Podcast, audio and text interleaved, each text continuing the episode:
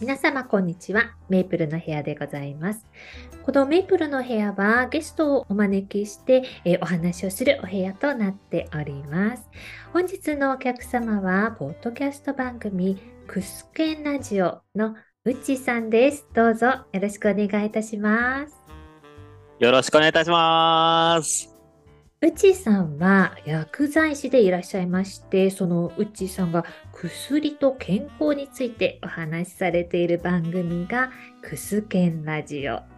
薬と健康についてのラジオでクスケンなのですね。あの、こちら、えっと、毎週月曜日と木曜日に配信をされています。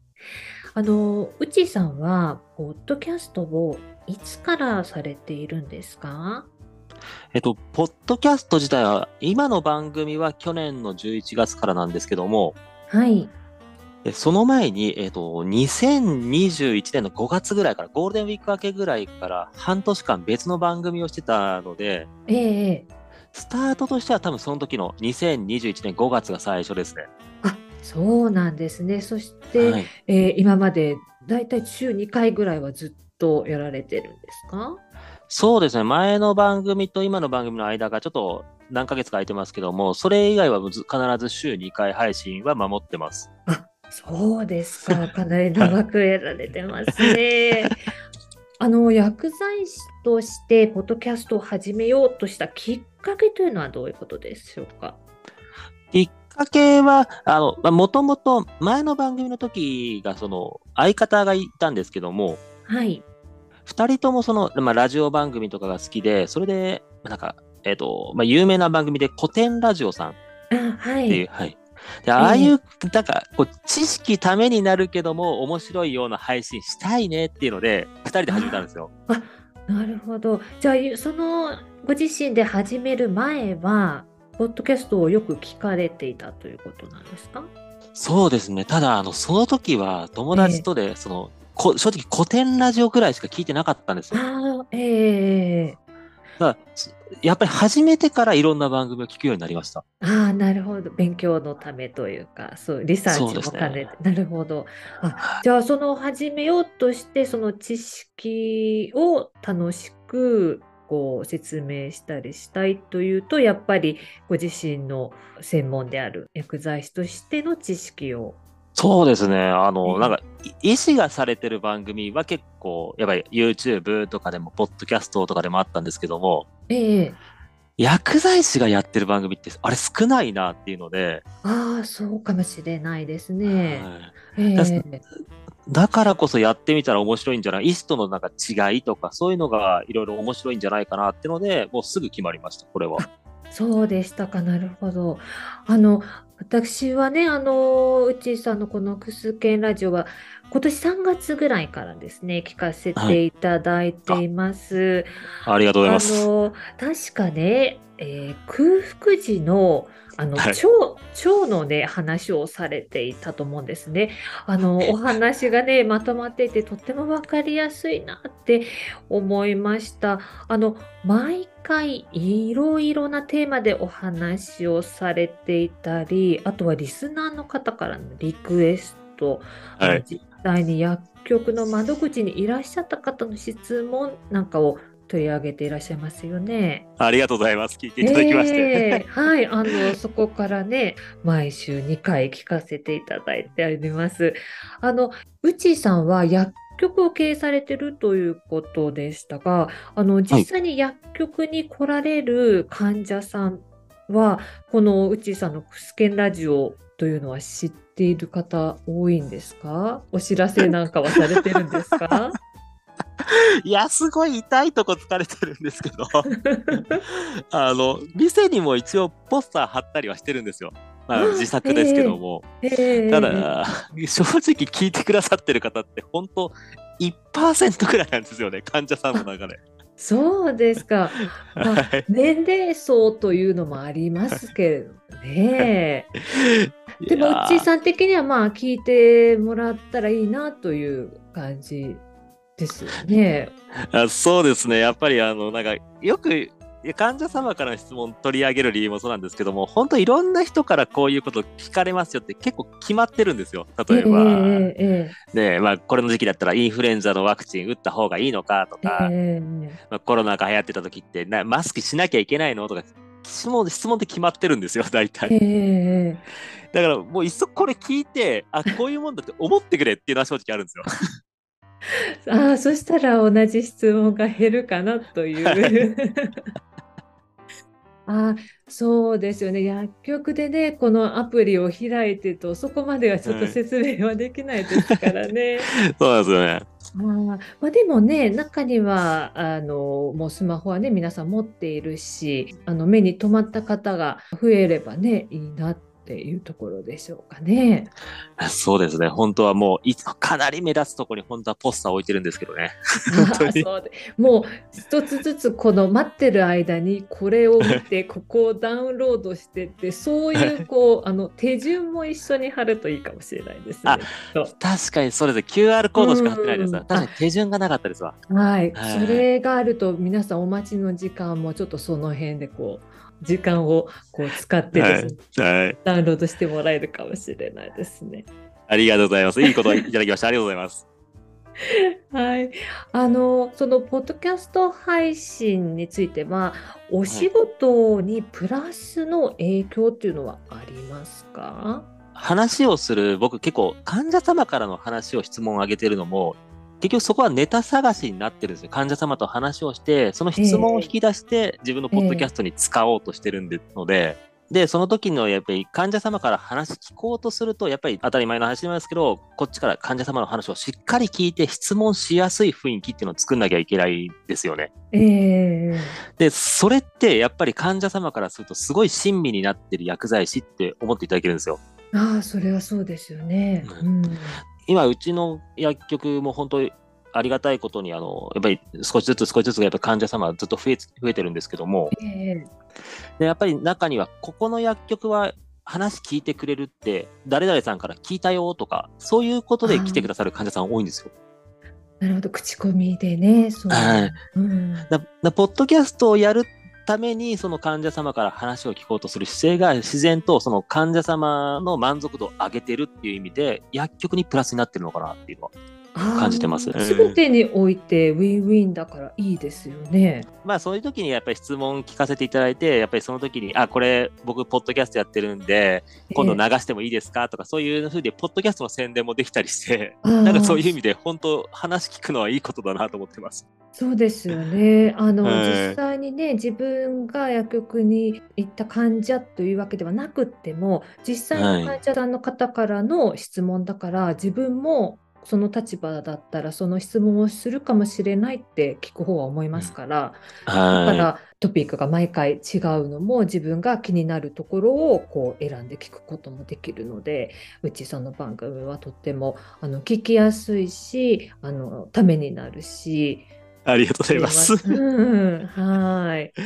あの私ねこれまであの薬局に行くこともありましたしその薬剤師さんとねお話しすることっていうのもありましたけれどもあのあまりね相談をしたりとかよく話したりっていうことはね、まあ今まではないんですよね。で、はい。そこで改めて薬剤師というお仕事についてちょっとあの少し疑問に思ったことがあるので質問させていただいてもいいですか？あ、もちろんよろしくお願いします。ありがとうございます。あのまずね薬剤師の方ってまあ私男性の方も女性の方もいらっしゃると思うんですけど今現はい在だいたい男女比ってどのぐらいなんですか？えっ、と、大体男女で男が4の女性が6ですね。女性の方が多いです。女性の方が多いんでその理由なんかっていうのはあるんですか？えっと、女性が取りやすい資格と思っていただいてるんですよね、薬剤師って。あそうなんですか。はい。あの、やっぱり薬剤師って資格があれば、あある意味どこでも薬局でも働けるってのもあるんですけども、ええ女性の場合ってやっぱりどうしても例えば、まあ、結婚を機にちょっと仕事を、まあ、や減らすとか辞める方とかがいらっしゃったりとか、まあ、それこそ出産を機にとか子供の育児でとかで、ええ一時的にやっぱり仕事を辞めるって方が多いんですよね。ええででもそういう時に薬剤師って資格があると、そのブランクがあっても、その薬局探せば、資格さえ持ってれば、すぐ来てくれっていう薬局って探せばいくらでもあるので、あじゃあやっぱり職場復帰しやすいという。そうなんですよ。なるほど、そうなんですね。仕事を何にするかっていうのを考える時点で、その辺をおもう加味して、その薬剤師という仕事を選ぶ女性も結構いらっしゃるのかもしれないですね。ああそうですね。やっぱり、ああそうですね。これちょっと大学の時の話になりますけど、やっぱり大学の時に、なんか同級生の女性の方とかと話をした時には、ええ。えー、となんで薬剤師目指したのって話をした時にはやっぱりそういうふうにいやまあ将来何かあっても、まあ、手に職があれば安定してるしなおかつ復帰しやすい仕事とかどう,、うん。どういう状況でもいろんなところで働きやすいっていうのを話したんでうん。やっぱり皆さん学生特に受験する前高校生の時とかからもうそういうことをか意識してやっぱり選んでる方多いなっていうのは感じます。そうなんですね。はいじゃあそういうこともあって、まあ、現在女性の方が多い職場ということで、なるほど、ありがとうございます。あとはですね、あのコミュニケーションがね、先ほどもおっしゃってましたけど、そういったことが大変あの大切はいだということだということでしたが、薬剤師としてあの患者さんと関わらなくても良い職種というか職場っていうのはあるんですか？ですねあのこれがちょっと難しい話になってきてるんですけどもええちょっと前までは患者様と全く話さないで済んだ薬剤師っていくらでもいたんですよ。えええっと、前はその薬剤師じゃなきゃいけない仕事っていうのが薬局の中でも、もと病院の中でもたくさんあったんですよ。ええあの例えば、医師から処方箋が出ました。処方箋通りに薬を例えば棚から持ってきましょうとか、あと、まあ、例えば子供の処方だったら粉をこ調合しましょうとか、全部薬剤師が結構人力でやってた仕事っていくらでもあったんですよ。ええでもそれがだんだん時代が変わりまして、あの、まあ、機械化が進んだりとか、あと、あの、最終的に薬剤師がチェックすればいいから、棚から出すとか、そういう作業的なことは、事務さんがやればいいよねっていう風になってきてるんですよ。前はその、そのピックをするとか、薬調合するっていう専門の人、そのためだけに雇った薬剤師っていうのいたんですよ。あで、その人たちはもう本当正直コミュニケーションがちょっと弱いって方もいくらでもいたんですよ。あ、でも時代とともにそういう薬剤師を減らさなきゃいけない、減らさなきゃいけないってなってるんで、自然とそのコミュニケーションが弱い薬剤師が生き残りにくくなってるっていう時代ではあります。ああ、そうなんですね。やっぱりはい。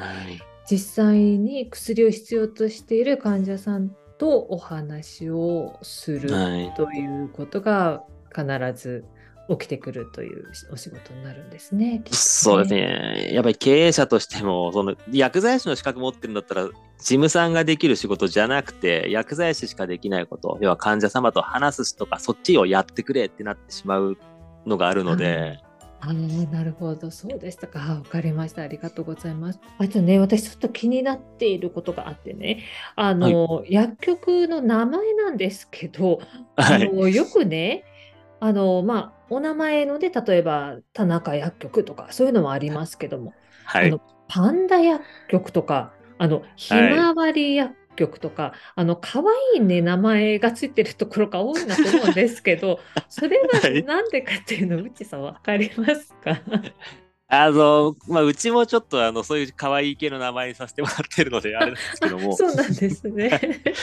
ああの、やっぱり覚えてもらいやすいというのと、まあ、さ例えば、田中薬局とか、ええ。さ佐藤薬局とか鈴木薬局みたいなところもあるんですけども、えそれこそ例えばパンダ薬局っていう作って、ええ。ええーお店のキャラクターでパンダを作ってみるとか、ああ、はい、で、ひまわり薬局だったらじゃあ花をイメージしてみようかとか、そういうふうにすると患者様からとか特に子供受けがいいんですよね。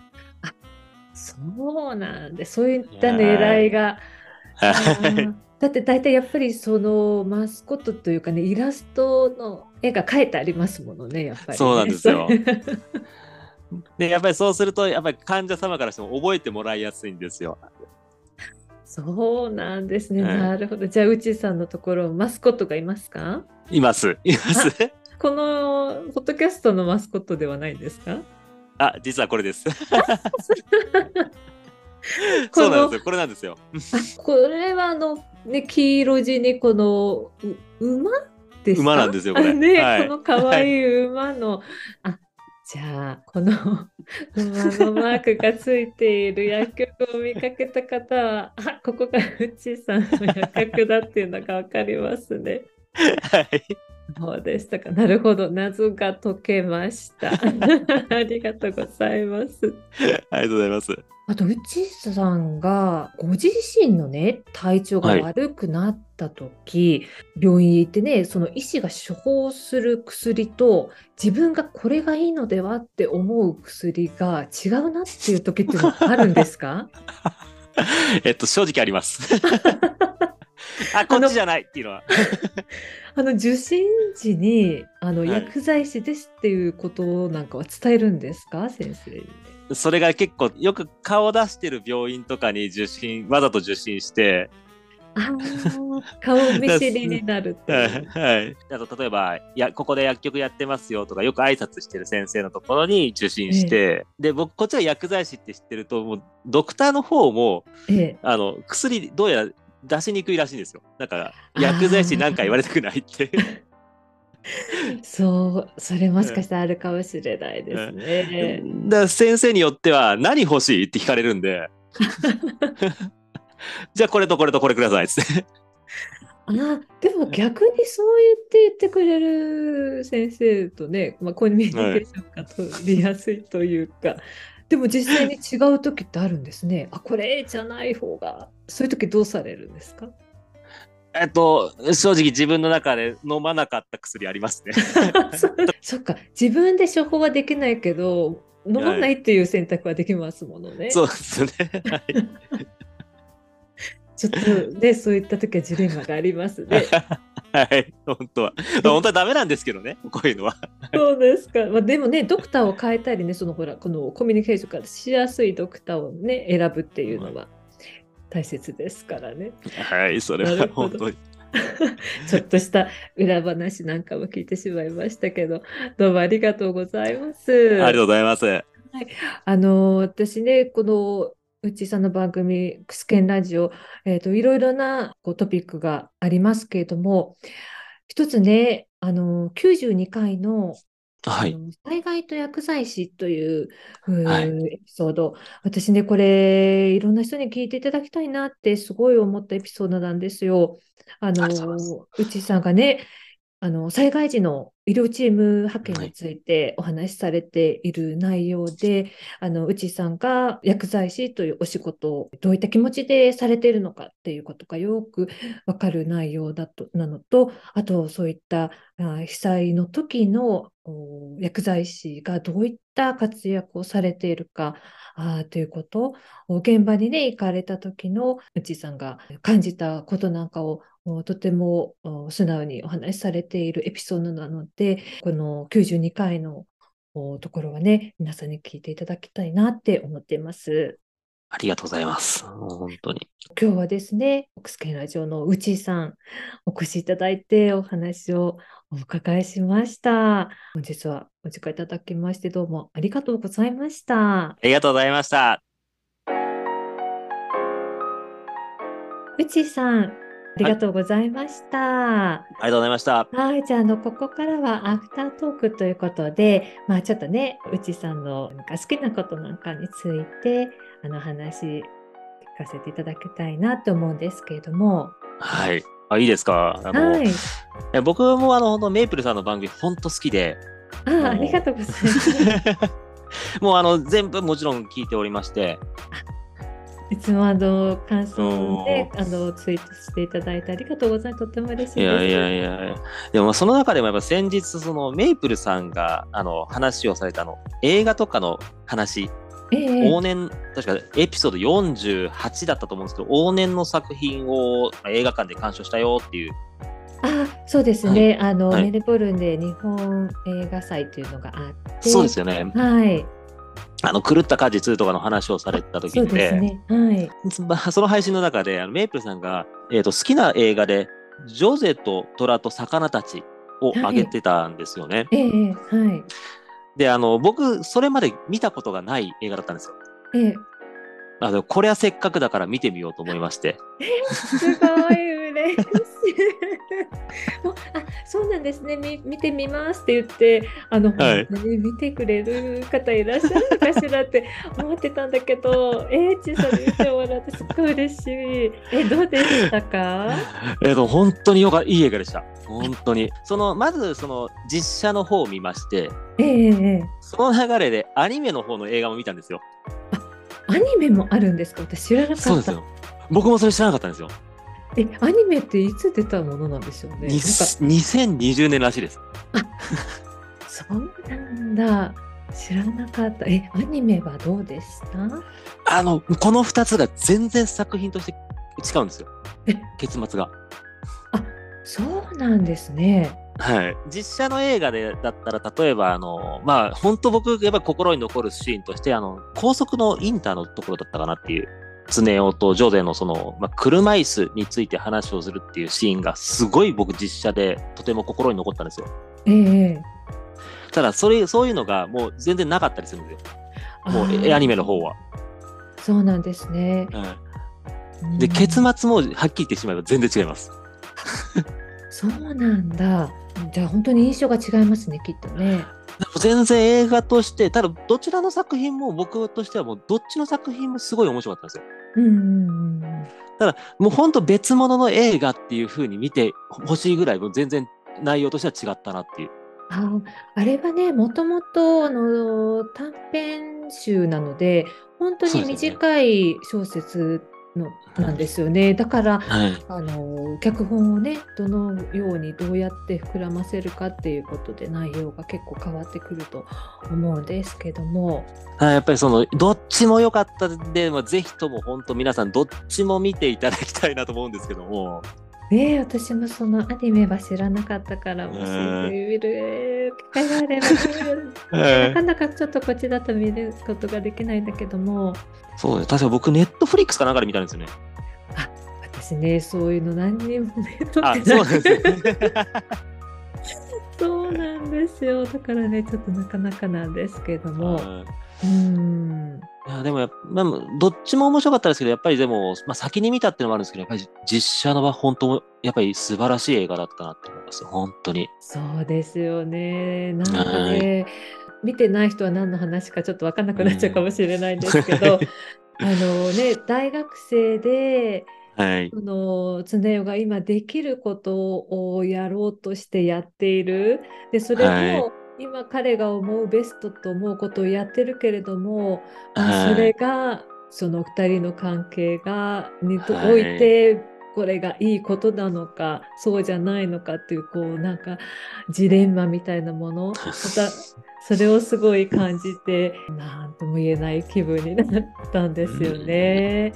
見るそのタイミングとかまあ自分の立場とか、まあ、学生が見たらまた違うかもしれないし、あ、それはありますね、絶対に。あの映画は本当に何回でも見直せますし、まあ、見直すたんびに絶対感想は変わると思います。うんあの映画は。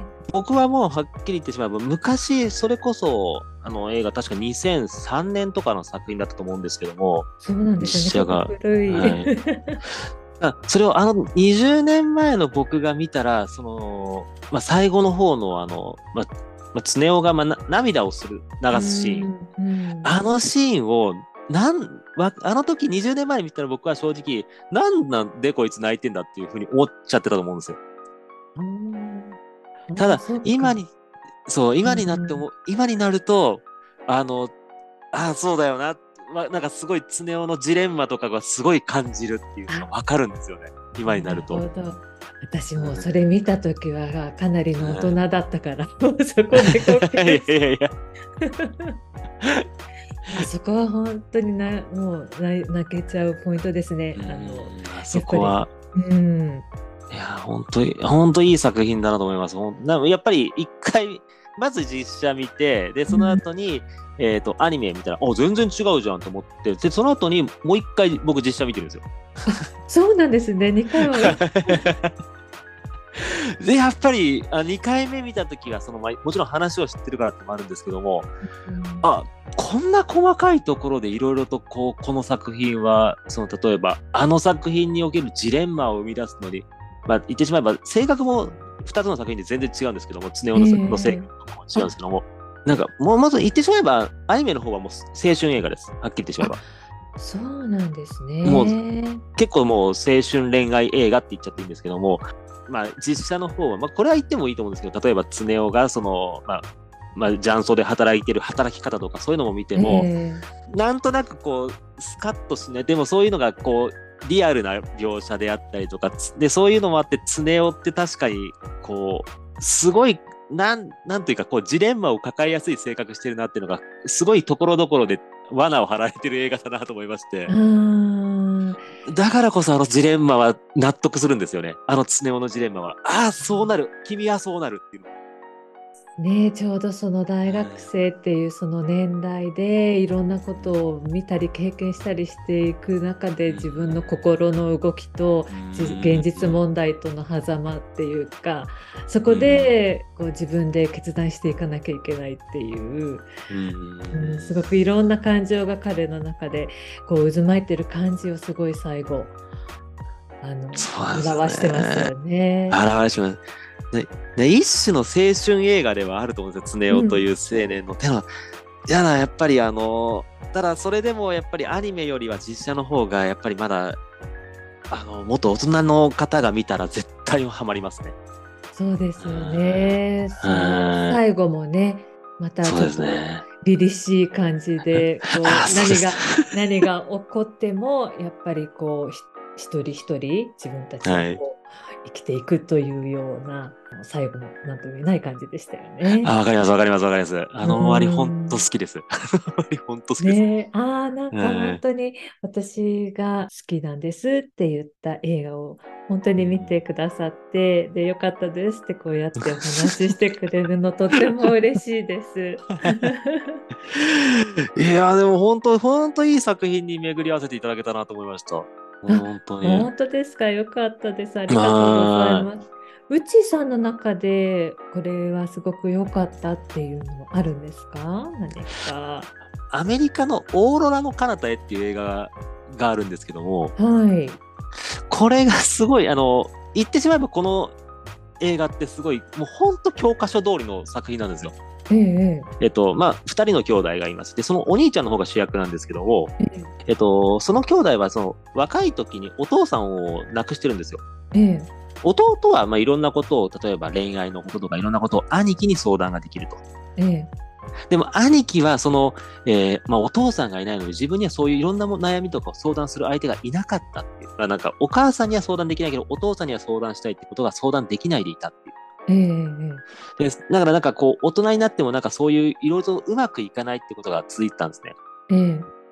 で、そんな時に、まあ、ある時に実家帰った時に、何気なくその、あの、まあ、へ大掃除か何かしてた時に、えっ、と、父親が使っていた無線の、まあ、ラジオが出てきたっていうので、ええで、何気なくそれをいじってたら、ええ。えーまあ、空の、まあ、ちょっと、えー異常気象でオーロラが出てる夜に、突然な、えっ、と、その、壊れてるはずの無線機から、まあ、声がしてきたと。ああええで、その声の相手は、えー生きていた頃の父親っていう。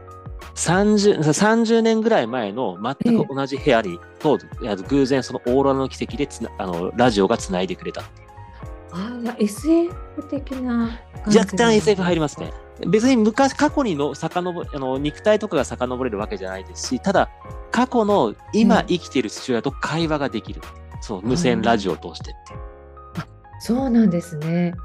うんああ声声はい、はいああそうなんですよ。ええ面白そうですね。でも、こういうあらすじって言ってしまえば、まあ過去の父親と話せるんだから、うんまあ、結末としては父親が救ってハッピーエンドか、父親はやっぱりその事故はどうしても免れない運命だった。でも、まあ、父親と会話ができたことで息子が立ち直っていくっていう、まあ、この2パターンしかないと思うんですよ。大体このあらすじ聞いたら。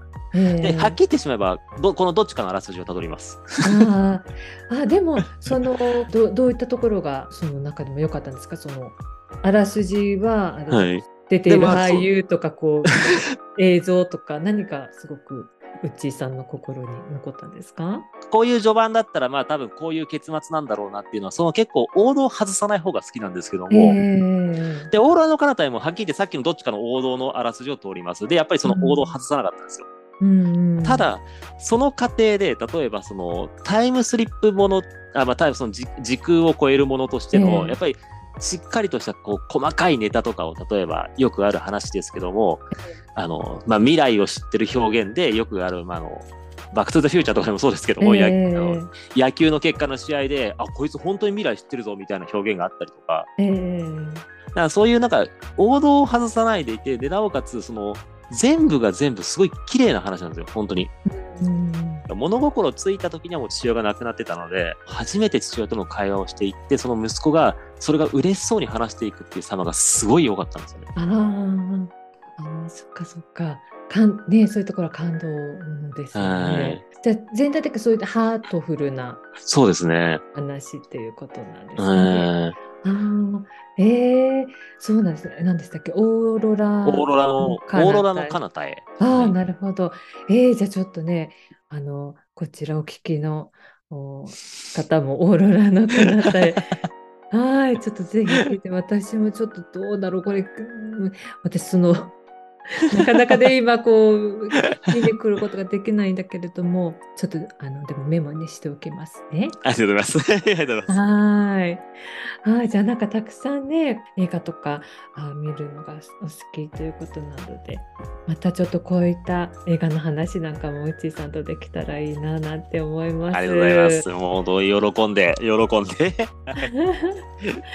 はい、じゃああの今日はですね、クスケンラジオのうちーさんにお越しいただきました。またぜひ遊びに来てください。